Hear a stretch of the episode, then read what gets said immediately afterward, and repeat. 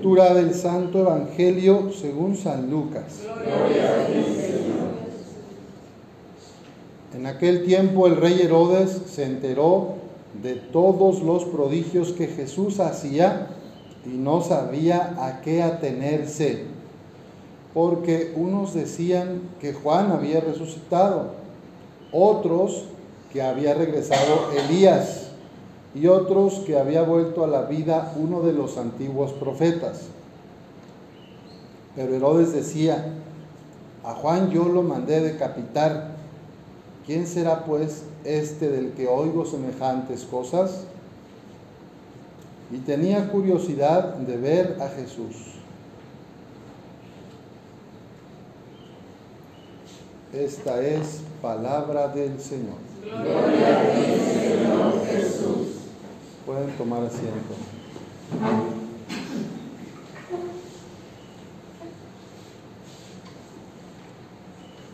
Una de las cosas que, a, la mayoría de los seres humanos nos cuesta es vivir con incertidumbre.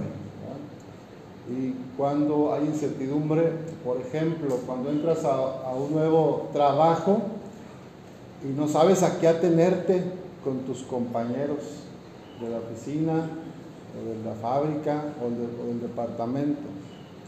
O cuando una religiosa la cambian de misión, de destino, o, un religioso a otra ciudad, a otra comunidad, y, pues también estas primeras semanas, cómo son estas de acá y este de acá, y cómo se acostumbra acá, Entonces hay incertidumbre y, nos cuesta a algunos más que a otros vivir.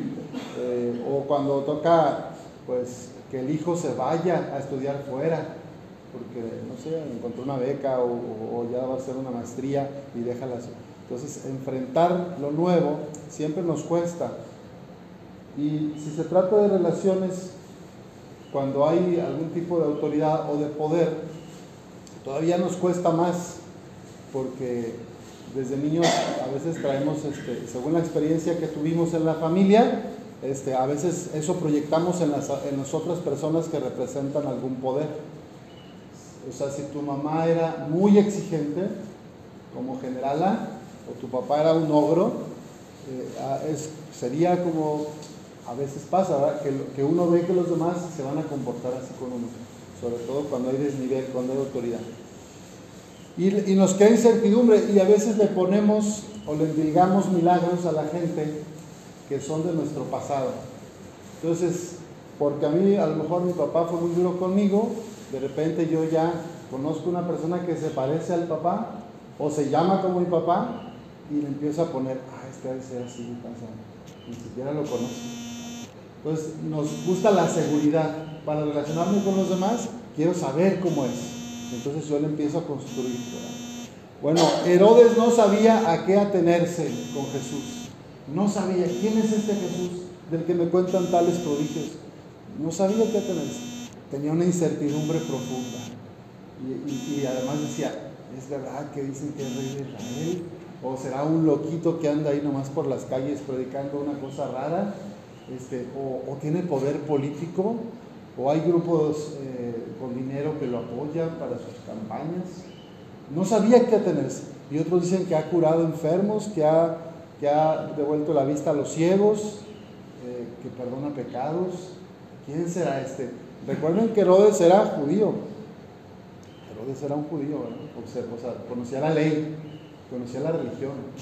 Entonces, pero este Jesús le contaban cosas que no lo podía creer. ¿Cómo va a ser Juan si a Juan yo lo mandé matar? Otros decían que era a lo mejor uno de los profetas del Antiguo Testamento, como Elías, que había regresado Elías.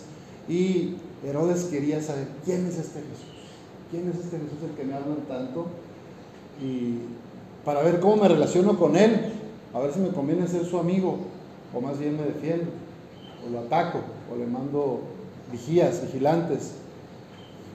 Eh, estamos entrando en el país en una situación muy tensa, pues donde ya, ¿verdad? Parece que ha llegado el momento donde una mujer será la representante principal, ¿verdad? La gobernante a nivel federal. Todo indica, no sabemos qué pueda pasar en este tiempo, pero es muy probable que México ya vaya a ser dirigido por una presidente, una mujer presidente. Pues no sabemos a qué atendernos, porque desde que yo nací, y creo que desde que ustedes nacieron, y desde que el país es independiente, nunca hemos tenido una mujer como jefa de gobierno, como la autoridad máxima. No sabemos a qué atendernos. Entonces hay incertidumbre, ¿verdad? En muchos sectores en muchas personas. Pues así estaba Herodes con Jesús y decía, ¿y este qué? A Juan yo lo mandé matar. ¿Quién será pues este del que oigo semejantes cosas? ¿Cómo me relaciono con él? Porque todos queremos tener certezas, claridades. ¿Quién es esta? ¿Quién es este? Para tratarlo según quién es. Y yo lograr mis objetivos.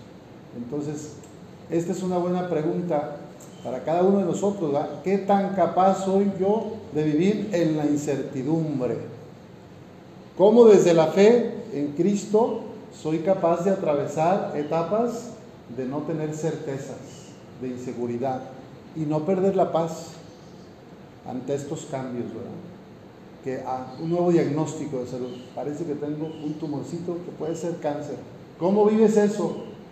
Pierdes la paz, te angustias, te enojas, eh, luego el seguro que tiene pues,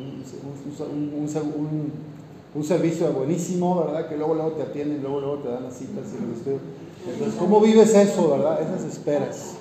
Este, con paz o con angustia te enojas, Este, bueno, Dios, Dios nos está invitando a vivir en paz y algo bonito de Jesús, bueno, que yo lo, admiro de él, como todo lo admiro, pero es aquel pasaje de Mateo donde dice, vengan a mí los que están cansados y agobiados por la carga, que yo los aliviaré, porque mi yugo es suave, mi carga es ligera.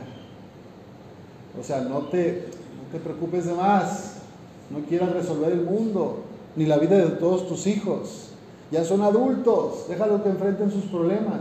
Tú no le puedes corregir la plana a un hombre de 45 o 50 años. Ya es un hombre, una mujer adulta. Deja que ellos enfrenten las consecuencias de sus decisiones. Reza por ellos, sigue pidiendo, pero no quieras tomar como si tuvieran ellos 10 años, 8 años por ellos. A veces las madres sufren demasiado por los problemas de los hijos. Y así cada uno sabemos, ¿verdad? ¿Qué me genera incertidumbre? ¿Qué quiero controlar? ¿A quién quiero dominar? ¿Qué situaciones yo quise? Entonces, pues Herodes tenía esa inquietud, ¿verdad? ¿Quién será este del que me dicen tales prodigios? ¿Me va a tumbar? ¿Me va a derrocar? ¿Me va a ayudar? Este, ¿Lo apoyo o lo, mato? ¿Lo combato? Ya sabemos en qué acabó la cosa. ¿verdad? Jesús le resultó incómodo al poder. A Herodes y también a Pilato, a los romanos tanto a los judíos líderes religiosos como a las autoridades políticas y civiles, Jesús les resultó pues alguien rebelde, subversivo, que cuestionaba las injusticias. Y ya sabemos cómo termina nuestro Señor. ¿Y cómo soy yo? ¿O cómo nosotros nos adaptamos al sistema, nos acomodamos? ¿O somos críticos? Somos, cuestionamos lo injusto. Pues bueno, vamos a pedir al Señor la gracia de no acercarnos a Jesús por curiosidad, porque este Herodes dice, yo quiero conocer, pero era curiosidad, pura curiosidad intelectual, o como cuando te dicen que a tal señor hace milagros, o aquel soba y te cura de no sé qué, o aquella señora este, te adivina el futuro, y es curiosidad, hay gente que va por puro morbo, ¿no? O sea, y, y pagan, ¿verdad? Bueno, a lo mejor así estaba Herodes, veía a Jesús, quizás es un mago, quizás es un como un brujo, como un hechicero, un taumaturgo, vamos a conocer a este Jesús. Pero no porque quisiera conocerlo internamente, ¿verdad? O de verdad dejarse tocar por el mensaje de Jesús. Pues que Dios nos ayude, el Padre Eterno, a acercarnos a Jesús porque queremos seguir sus pasos, porque queremos conocerlo internamente y porque queremos que el mismo Espíritu Santo nos guíe, no una curiosidad malsana o nada más algo superficial sino que mi vida, que nuestra vida sea para Jesús, que lo podamos escuchar, que lo podamos también conocer y para entonces pues saber, ¿verdad?, que el camino cristiano lleva consigo persecuciones, dificultades y también resurrección, también resurrección. Porque pues sí, a veces nomás queremos lo bonito de ser cristiano, ¿verdad? El gozo, la gloria, el triunfo del resucitado, pero el ser cristianos también lleva consigo la dimensión de la cruz, la situación del dolor y el cómo vivir en la incertidumbre con una paz que solo el Espíritu Santo nos da, una serenidad. Es una serenidad interior. Bueno, bueno, pues que Dios nos ayude a todos a traer esa, esa esperanza de que el Señor no nos abandona en medio de la incertidumbre y que nos ayude a los que tenemos hijos adultos o tienen colaboradores de trabajo a no quererles tratar como niños, ¿verdad? A dejarles ser quienes son y a, nosotros más bien trabajar en nosotros mismos, en nuestra conversión personal. Que así sea.